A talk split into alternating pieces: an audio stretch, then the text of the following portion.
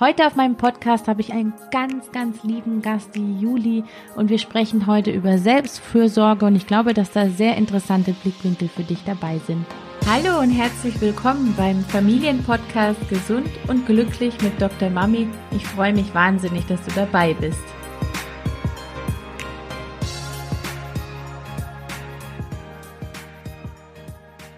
Mein Name ist Desiree Ratter, ich bin dreifache Mutter und Kinderärztin. Ich helfe Müttern dabei, ihren Kindern eine glückliche und gesunde Kindheit zu schenken, ohne dabei selbst auf der Strecke zu bleiben. Herzlich willkommen, liebe Juli. Schön, dass du bei mir bist auf dem Podcast. Dankeschön. Schön, dass ich hier sein darf. Freut mich sehr. Wir haben uns schon gerade jetzt 40 Minuten lang verquatscht.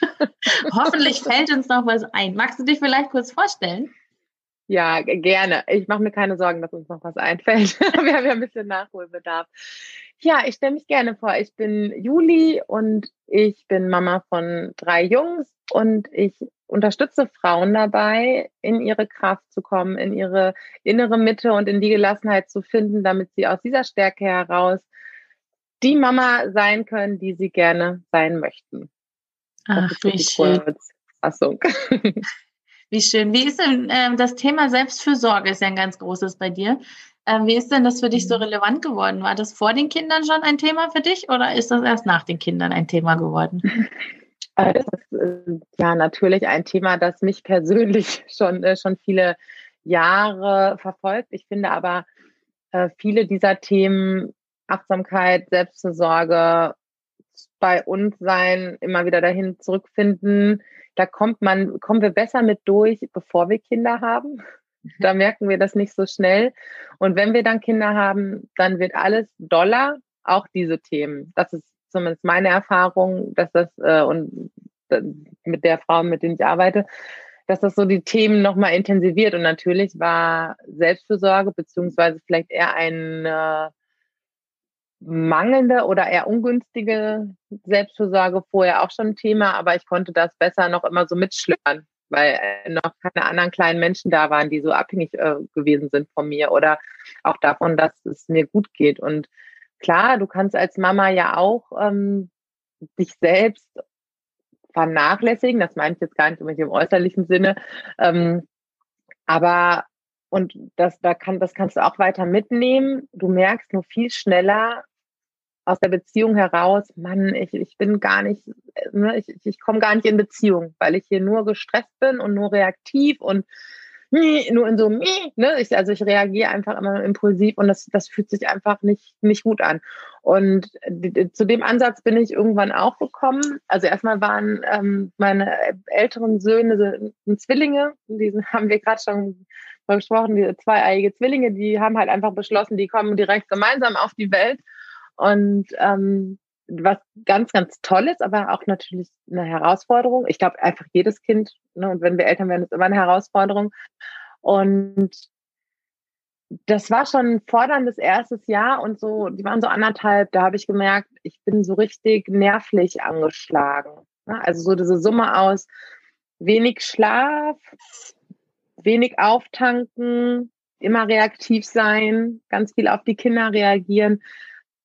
Da war ich unglaublich schnell in diesem Fight-or-Flight-Modus, ne? dass, dass du merkst, dass du ähm, baust permanent Stress auf, aber baust ihn nicht, nicht mehr so ab. Und da habe ich körperlich stark darauf reagiert, ähm, Schlafstörungen, also abgesehen auch von den Kindern, die mich aus dem Schlaf geholt haben.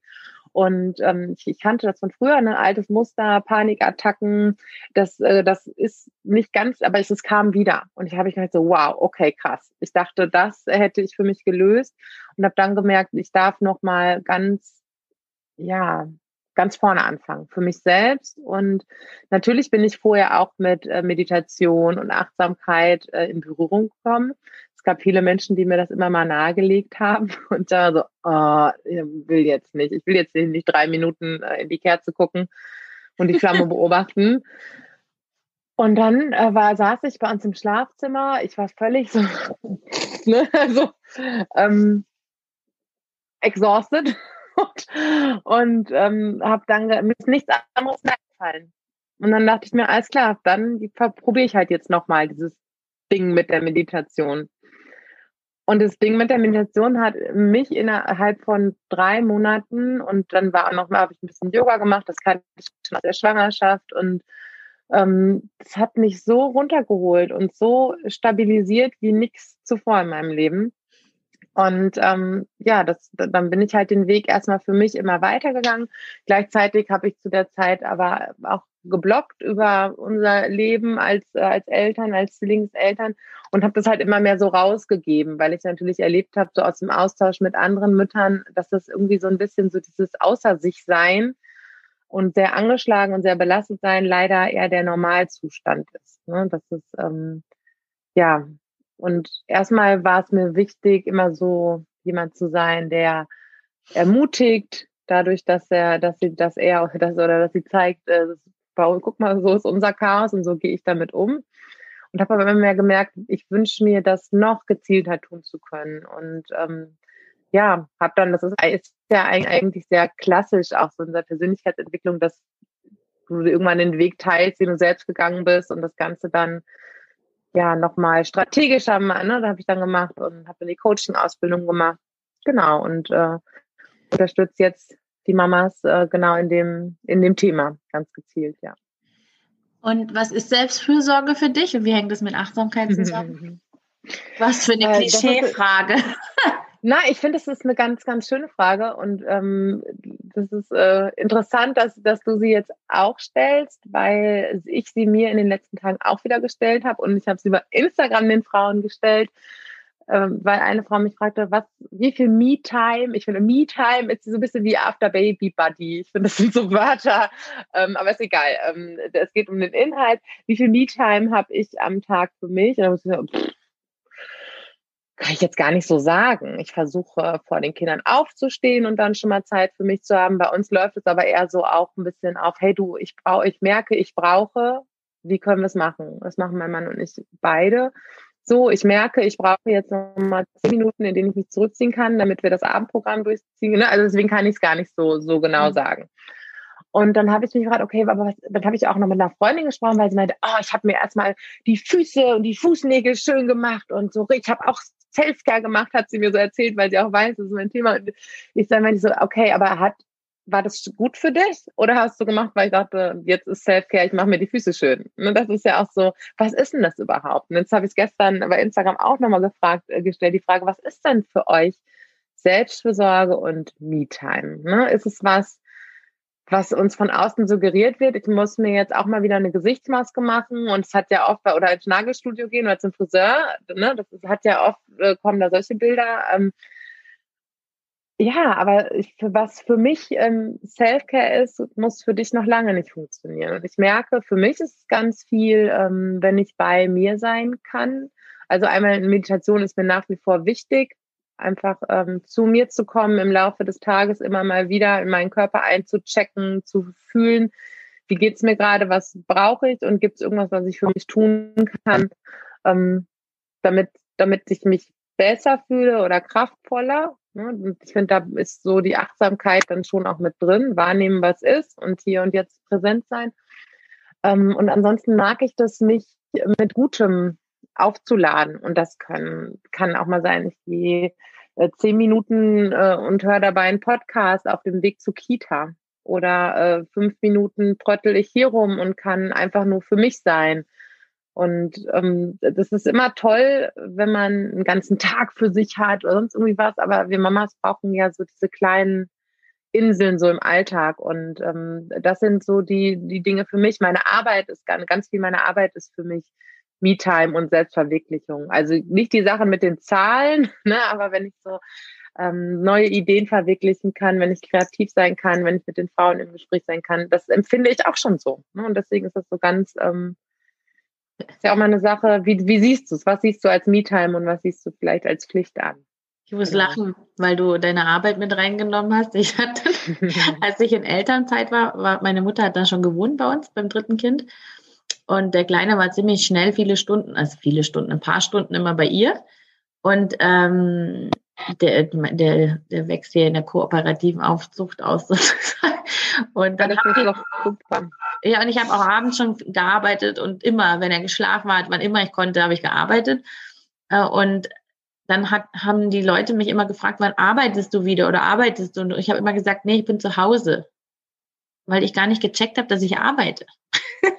Ja. Dann hat mir irgendjemand gesagt, du bist zu Hause, du arbeitest mehr als alle anderen, die ich kenne. Und ich habe das, dann ist mir das so klar geworden, dass ich nicht, wenn ich jetzt sitze und Content schreibe oder Sachen mache, also ich, ich habe ja, ich fange ja jetzt erst an, tatsächlich das als Arbeit zu sehen, was ich mache dieses Jahr, hoffe ich.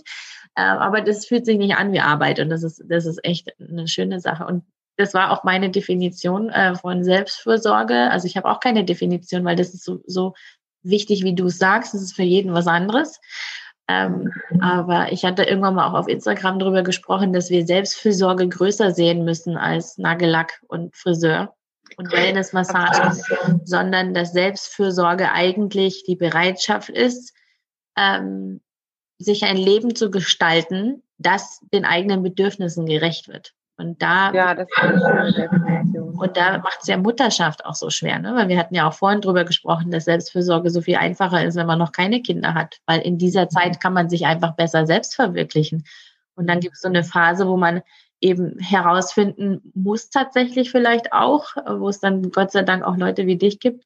Ähm, ich habe jetzt die Kinder, ich habe nicht mehr die Zeit, mich so selbst zu verwirklichen und ich muss mich neu kennenlernen und überlegen, wie ich mir jetzt ein Leben gestalte, weil auch die Kinder eine Form der Selbstverwirklichung sind. Deswegen haben wir sie ja, aber diese, dieses Manche haben ja mehr Bedürfnis, allein zu sein und autonom zu sein. Ich habe das zum Beispiel ganz stark. Ich brauche abends für mich alleine meine Zeit. Ich ich kann nicht den ganzen Tag lang nur für andere Leute da sein. Ich muss irgendwie auftanken und das kann ich sehr gut alleine machen. Mhm. Und andere brauchen das vielleicht nicht. Und man muss jeder gucken, wie kann ich mein Leben und meinen Alltag gestalten und vor allem, wie umgebe ich mich mit Leuten, die mir gut tun und die mir ermöglichen, diese Selbstfürsorge zu haben. Und das wäre idealerweise wie bei dir, dass man eben auch einen Partner hat, der diesen Raum die Notwendigkeit sieht und es unterstützt. Das wird sehr schwer, wenn man nicht den notwendigen Partner dafür hat, wird es natürlich leicht schwerer. Ja, ja, absolut. Und ähm, ich finde, es hat auch viel mit Verantwortung zu tun. Ich übernehme Verantwortung für mich und meine Bedürfnisse und ich habe das Gefühl, und das ist auch das, was ich auch so höre, auch von den Frauen, das sind so große Begriffe. Und mal so, ja, ich, das hört sich so nach ähm, Rücksichtslosigkeit oder Ellbogen an. Ich übernehme Verantwortung für das, was ich brauche. So kann man auch direkt mal mit so einem Tonfall sagen. Dabei, wenn, da lade ich auch gerne mal zu ein, sich vorzustellen, wie das denn ist, wenn ich das so mache. Ich sorge dafür, wie es mir geht. Ich glaube, die wenigsten hätten dann gar niemand anderen mehr im Blick. Das ist, ne, ich glaube, selbst wenn wir sagen, hey, ich brauche jetzt gerade das, äh, wie kann es äh, wie kann es möglich sein? Und ähm, dann halt, das bedeutet nicht automatisch, dass wir die anderen nicht mehr, nicht mehr im Blick haben. Ne? Und äh, ich merke so sehr, und das wird auch jede Frau mit Kind kennen, wenn ich diese Auftankzeiten, ne? ich habe das auch so wie du, ich kann gut in Verbindung sein, ich kann gut draußen sein mit vielen Menschen, aber ich brauche ganz viel Regeneration im Alleine sein und mit mir sein. Und ähm, wenn ich mir das nicht regelmäßig gebe, dann bin ich nicht da, dann kann ich nicht präsent sein, dann kann ich für meine Kinder nicht präsent sein, dann kann ich für meine Mitmenschen nicht präsent sein. Und dann bin ich, dann bin ich gereizt, dann bin ich wie so eine, so ein Tiger oder ja, ne, dann fauche ich hier nur noch rum und das fühlt sich halt für keinen schön an. Und deswegen ist es wirklich ähm, zum Wohlergehen aller, wenn ich auftanke und ähm, genau, wenn wir und, das für uns tun. Ähm die Mamas, also es gibt ja jetzt mittlerweile viele Leute, die so in diese Richtung gehen, aber ich habe das Gefühl, dass trotzdem jeder dieser Leute irgendwie doch nochmal andere Mamas anzieht. Ähm, sind deine Mamas, die dir folgen, mit denen du zusammenarbeitest, sind es Frauen, die, die Schuldgefühle haben, wenn sie sich Zeit für sich nehmen, oder sind es Frauen, die nicht wissen, wie sie sich selbstfürsorglich verhalten? Oder beides? Mmh, sowohl als auch viele, ähm, so meinem Eindruck nach, wissen schon oder zumindest müssen sie nicht tief graben, um herauszufinden, was es eigentlich ist, was sie auftanken lässt. Ne, das haben sie weniger, aber es ist schon viel äh, das schlechte Gewissen, Schuldgefühle und so ähm, Leistungsantreiber, innere Antreiber, die mhm. da aktiv sind. Genau. Also meistens müssen wir gar nicht so äh, tief graben nach ähm, Aktivitäten oder Dingen, die sie auftanken lassen. Das haben sie schon viel im Blick. Es ist eher so dieses, oh, darf ich das jetzt? Und ähm, meine, die Arbeit ist es ja nie, die, die Hausarbeit oder die Care-Arbeit. Du kannst ja immer was tun. Das ist, ist ja nie zu Ende. Und äh, da den Abschwung zu finden und auch Dinge einfach mal liegen zu lassen und die Kinder sind in der Kita und jetzt bin ich dran, das ist für viele mit, äh, mit Schuldgefühlen und schlechtem Gewissen schon verbunden, ja. Wir haben ähm, ähm, vorhin haben wir kurz über Neid gesprochen. Mhm. Und wir hatten eigentlich damit angefangen, weil wir uns ähm, darüber ausgetauscht haben. Willst du es sagen vielleicht? worüber wir uns da ausgetauscht haben. Ich versuche gerade, mich überlegen, so, wie, wie man das, wie das so unter, unter, Kolle unter, unter Kollegen zum Teil auch ist. Ja. Das? Ähm, ja, ich, ich habe mich in, ge, darüber geärgert oder ich ärgere mich darüber, wenn unter äh, Mama Coaches oder Elternbloggern, ne, so unsere ganze Blase derjenigen, die sich damit beschäftigen, Eltern zu unterstützen, würde ich einfach sagen, wenn es dann auf einmal darum geht, ähm, um, um so ein, du hast aber das und du hast aber das und, und das so die Kapazitäten wegnimmt, unsere Arbeit zu machen. Weil ich denke mir immer so, äh, Entschuldigung, ich möchte Veränderung bewirken und mich nicht mit dir darüber streiten, ähm, wer jetzt zuerst vielleicht irgendeine Idee hatte. Das, ne, und da, da haben wir auch beide so, ich das habe ich gar nicht so auf dem Schirm. Ich bin so in meinem Sein und in meinem Wirken Ne? Ja. Das ist so, und ich meine, auch so, ähm, keiner von uns hat da das Rad total neu erfunden, ist aber auch nicht schlimm, weil ne, wir ziehen unterschiedliche Menschen an und sprechen unterschiedliche Menschen an, selbst wenn wir jetzt ein gleiches Thema hätten. Aber dennoch ähm, begegnet man da ja doch, ja, Neid ist so der, ist ja der Antrieb dafür, jemandem so auf die Füße zu treten. Und das gibt's ja auch im Mama-Leben irgendwie ganz oft, ne, dass ja. sich das so unterschiedlich äh, äußert. Ganz witzig, weil ich habe ähm, fürs neue Buch vor ein paar Tagen noch ein Kapitel darüber, genau darüber geschrieben, ne, dass äh, Neid und Missgunst ähm, kann sich ja ganz unterschiedlich äußern, ne, indem man Dinge irgendwie nicht gönnen kann oder so das, ne, ähm, so die die Nase so rauszieht darüber, wenn jetzt jemand sich die Me-Time vielleicht einfach nimmt und dann vielleicht auch sogar sagt, ne, was ist das denn für eine Mutter, die jetzt so wegfährt, ne, so ganz unterschiedlich, ja. Ja, spann spannendes Thema, auf jeden es Fall. Ist ja, äh, es ist ja so, wie du schon gerade sagst, manchmal merken die Frauen, dass sie neidisch sind. Mhm. Also ich war ein fürchterlich eifersüchtiges Kind, muss ich jetzt mal kurz an der Stelle sagen. ich will mich hier nicht besser darstellen, als ich bin ich war als Kind, wenn irgendjemand was hatte, was ich haben wollte, oder ich, ich, meistens ging es um Besitzsachen, war ich fürchterlich eifersüchtig. Ich habe sogar einmal was gestohlen von jemand und dann wollte ich nicht mehr, ich wollte es wieder zurückgeben, aber das ging nicht, dann wäre ich aufgeflogen. Also musste ich das, was ich, was ich eigentlich schon längst wieder zurückgeben wollte, wollte ich ging nicht, weil dann wollte ich hatte ja Angst. Ich bin leider Nein. trotzdem, ich bin leider trotzdem aufgeflogen. Also habe mich fürchterlich gefühlt. Aber ich und ich musste neulich feststellen, ich habe das gar nicht mehr in, in mir und ich bin damit konfrontiert worden, weil ähm, und ich habe mich immer gefragt, warum es weggegangen ist und, und was das war, weil ich habe nicht dran gearbeitet oder so. Ich habe das einfach überhaupt nicht mehr in mir. Und, und ich habe aber nur drüber nachgedacht, weil, weil ich kann mich zum Beispiel extrem freuen für andere Leute. Wenn die tolle Autos mhm. haben oder fette Luxusvillen, dann laufe ich da durch und bin völlig aus dem Häuschen. Aber da kommt nicht der Gedanke bei mir auf, oh, so würde ich auch gerne leben, sowas hätte ich auch gerne. Und ich würde jetzt auch gar nicht drüber nachdenken, weil es ja für mich so normal ist. Aber mein Mann sagt dann immer, wir haben da auch ein schönes Haus. Wir haben da auch ein schönes Auto. Und dann, dann sage ich immer, ich habe doch überhaupt nichts über uns gesagt. Ich habe nur gesagt, wow, hat die ein schönes Haus. Ich freue mich für sie, weil die sich so freuen und weil sie es verdient haben, so ein schönes Haus. Jetzt nur als Beispiel. Und dadurch, dass mein Mann das manchmal so kommentiert, frage ich ihn immer, wie kommt denn auf die Idee, dass ich jetzt irgendwie denke, oh, ich hätte auch gerne so ein Haus. Und dann ist mir das nochmal so bewusst geworden, dass ich diese, dieses Neidgefühl eigentlich nicht habe. Und ich habe dann immer überlegt, woran das liegt. Ähm, oder wenn ich irgendwie so ein sowas Aufkommen spüren sollte, dann, äh, also nee, also ich habe mich gefragt, woran das liegt. Und ich glaube, es liegt einfach daran, mit sich selbst verbunden zu sein mhm. und ein Leben zu führen, das zu einem passt. Weil dann, glaube ich, hast du automatisch das, was du brauchst. Und in dem Moment, wo du hast, was du brauchst, ist es egal, was andere Leute haben. Verstehst du? Und man wäre ja auch gar nicht neidisch, eigentlich wäre man ja gar nicht neidisch auf das Haus, sondern man wäre vielleicht neidisch, dass sie einen Job hat, in dem sie sich verwirklichen kann und ich nicht weiß, was ich eigentlich machen will. Oder ähm, wenn man neidisch auf, ich überlege gerade, dann gibt es so viel Neid auf Instagram mit diesen ganzen Followerzahlen. Worauf ist man eigentlich neidisch? Nicht auf die Zahl, sondern auf das, was es einen repräsentiert, nämlich wertgeschätzt zu werden. Das Gefühl praktisch, was man damit in Verbindung bringt. Und äh, deswegen ist auch dein Thema so unglaublich wichtig. Dein Thema ist praktisch Neidprävention.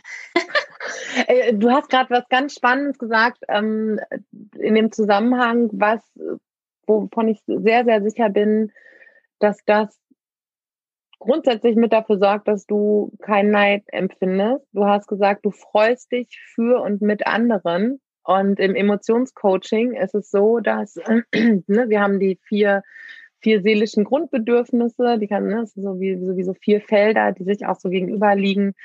Ähm, das ist ne, Autonomie und, und, und Bindung, die liegen sich gegenüber, hat jeder Mensch in unterschiedlicher Ausprägung ähm, in sich und das Bedürfnis nach Sicherheit, aber auch nach, ähm, nach Leichtigkeit und Freude. Ne, das sind so diese vier Grundbedürfnisse, die, ähm, je, je nachdem, welche psychologische Schule man da verfolgt, werden die immer so ein bisschen, ähm, bisschen anders benannt und da gehören ganz viele, also in das Bindungsfeld gehören so äh, Familie und Verbundenheit und diese ganzen Freundschaftsdinge rein und in das Autonomiefeld gehört Selbstverwirklichung, Selbstwerterhaltung und Erhöhung, äh, Stolz und all diese Dinge so rein.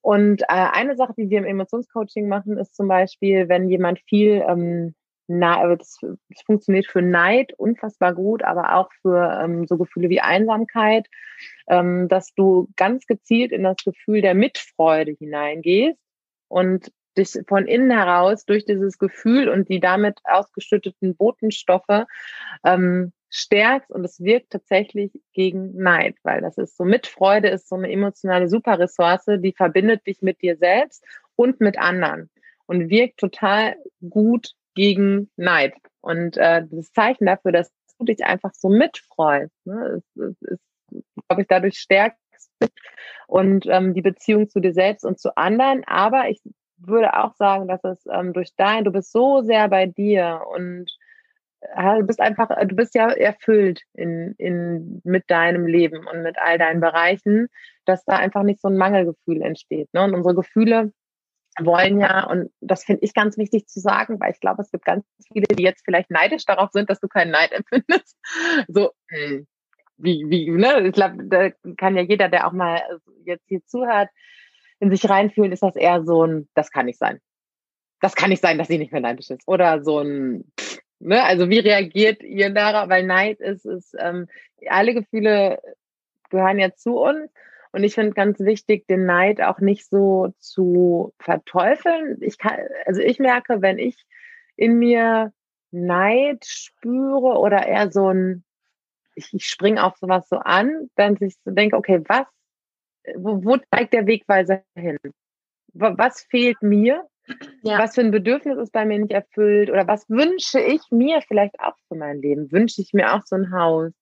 Oder so ein Auto. Wünsche ich mir das wirklich oder wird das für mich bedeuten, ich, hätte vielleicht irgendwie ganz viel erreicht? Ne? Das, das, unsere, da können wir ganz viel über uns lernen. Und ich finde, wenn wir dann den Neid und die Missgunst konstruktiv nutzen und nicht uns von anderen abgrenzen und, äh, ne, und oder so unglücklich und frustriert werden, das kann ja richtig an einem fressen. Ne? So. Ja, dann ist es äh, vollkommen gut und konstruktiv damit umzugehen. Ne? Aber ähm, äh, also da, danke nochmal, dass du das nochmal ähm, noch betonst, dass es ein normales Gefühl ist und dass es seinen Platz hat. Und dass das, so wie auch Wut, ähm, mit uns kommuniziert, dass wir nicht auf unserem, dass wir nicht ganz auf unserem Weg sind, vielleicht. Ja. Und ähm, äh, und also das, das, ist, was ich meinte. Entschuldigung, aber ich verliere so, schnell, ich verliere so schnell meinen Pfad. das ist, was ich, das ist, was ich meinte vorhin, wenn ich irgendwas aufkommen fühle, sowas in diese Richtung, dann weiß ich, ich muss jetzt schauen, was in meinem Leben nicht passt, was, was ich für mhm. mich in mir, wie, wo, was fehlt mir, dass ich, also was meine ich, was mir fehlt und was fehlt mir in Wirklichkeit und wie kann ich das selbst wieder restaurieren? Und da bin ich, bist du ja auch äh, sozusagen die Expertin, dass man da einfach mit Achtsamkeit und Selbstfürsorge so viel, so, so viel wieder gut machen kann. Aber wie du eben auch sagst, Neid ist ein normales Gefühl, ist ein Wegweiser. Das ist völlig in Ordnung, wenn man das hat. Aber dass wir vielleicht noch trotzdem nochmal betonen, dass wenn es sehr extrem ist, so wie du es jetzt auch gesagt hast, dass es an einem nagt, dann ist es ein Warnzeichen, dass man hinschauen muss bei sich selber und sich überlegen muss, was brauche ich eigentlich und wer bin ich eigentlich, damit ich meine, meinen Weg gehen kann, meinen Weg für mich. Und da sind natürlich so Coaching, ähm, Begleitungen, so wie du das machst, super. Machst du auch eins zu eins Begleitung? Ja, doch ähm, im Moment ähm, wieder oder noch ein bisschen. Also ich habe so nach der nach der Elternzeit mit äh, mit dem kleinsten so nach dem ersten Jahr habe ich jetzt wieder ein paar, ein paar, Frauen, die ich auch eins zu eins begleite. Guck aber jetzt schon wieder, ähm, wie, wie kann ich es bündeln? Ne, so Zeit ist ja ist natürlich auch bei mir ein Stichwort, um möglichst viele Frauen unterstützen können.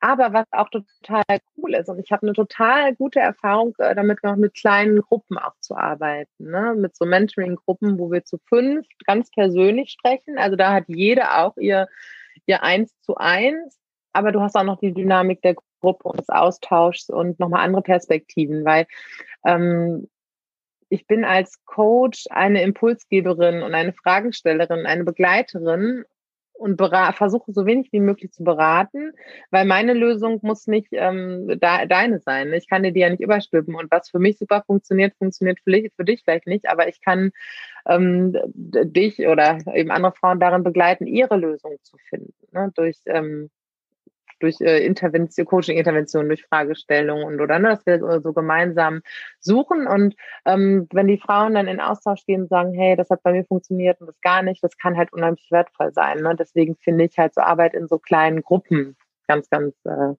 ganz, ganz toll und ganz, ganz schön. Ja. Wir können es ja so machen, dass du, äh, dass wir deine ganzen Daten also du hast ja einen Online-Kurs, du machst die, diese Gruppen- und Einzelberatung und ich glaube, du bringst, machst noch viele, viele andere tolle Sachen. Ähm, die Mamas dabei helfen, einfach wieder mit in Verbindung mit sich selbst und mit den Kindern zu sein. Das ist ja eigentlich die gleiche Kernarbeit, wie ich sie mache. Und ähm, je mehr Leute das tun, desto mehr Deckel gibt es für ja. jeden Topf sozusagen. Also braucht Ja, ich sehe das immer so. Ähm, wir haben uns ja, wir haben uns bei Mareike getroffen, ne? Genau. Äh, Mareike kommt jetzt vom Thema, äh, Mareike Awe kommt jetzt vom Thema intuitives Essen und ähm, und äh, als wir uns kennengelernt haben, haben wir eigentlich haben wir das gleiche Thema oder der, unser Kern ist so gleich, aber jeder hat irgendwie so einen anderen Zugang dazu. Was ja total schön ist und total wertvoll, weil die Frauen, die mit dir in Resonanz gehen, nehmen deinen Zugang. Die Frauen, die mit mir in Resonanz gehen, nehmen meinen Zugang. Mareikes äh, Frauen äh, nehmen ihren Zugang. Und dann kommen wir, treffen uns alle im Kern dessen, was vielleicht ist es äh, auch Obergriff Selbstliebe. Ich glaube, ganz, es ist ja ganz viel die Bedürfnisse. Der Kern ich weiß nicht, wie du es wie du, wie du es so siehst. Ähm, ich, man, wir landen ja alle immer wieder bei unseren Grundbedürfnissen und ähm, wie wir uns die erf erfüllen können, mit welchen Strategien. Ne? Und ähm, wenn ich jetzt mein Grundbedürfnis nach äh, Freude und Leichtigkeit nicht erfüllt ist, ähm, ich aber gelernt habe, das oberflächlich mit neuen Schuhen mir zu erfüllen, was nicht heißen soll, dass neue Schuhe, dass ich mich daran nicht freuen darf, ne? das ist immer so eine Sache. Aber äh, finde ich vielleicht eine günstigere Strategie, um mir dieses Bedürfnis zu erfüllen. Ne? Und, und Gefühle zeigen und sind ja immer Signale ähm, die angenehmen, aha, da ist, äh, da scheint jetzt gerade mein, mein Bedürfnis erfüllt zu sein und die unangenehmen, so wie der Neid, ne, das sein kann, ähm, da darf ich bei mir gucken. Ne? Und ich merke das oft so, ah, das ist, Neid fühlt sich für mich, um da nochmal kurz, ähm, ich so, ah, guck mal, da habe ich eher so eine Sehnsucht. Ne? Oh, ich sehne mich auch danach, diese Reise zu machen. Und warum sehne ich mich danach? Möchte ich mehr Entspannung? Möchte ich mehr Leichtigkeit? Das kann, das kann total interessant sein, wenn wir auch aus so einer Selbstbewertung rausgehen. Mhm. Ne? Ja. Genau. So, da jetzt habe ich, bin ich noch mal, bin ich dir nochmal abgehauen hier. Nein, das war voll, voll der schöne Abschluss. Perfekt, viel romantischer als mein Abschluss jetzt gewesen wäre. aber genau, ähm, wir, wir, verlinken das. Jetzt machen wir nochmal die, die faktischen Sachen. Wir und, verlinken ähm, das in den Show Notes und wo das überall erscheint. Und ich freue mich, dass du heute da warst, meine Liebe. Und es war sicherlich ja, nicht das Dank. letzte Mal. Das Ja, glaube das, ich auch. das, nein, ich fange jetzt nicht nochmal an, weil dann verlieren wir uns. Aber ich glaube, du schreibst ein Buch und wenn das rauskommt, dann hören wir uns hier nochmal. Also einen Genau. wunderschönen, wunderschönen Resttag wünsche ich dir noch. Und Ja, bis bald. danke dir auch und allen anderen auch. Bis Bis bald. dann. Tschüss.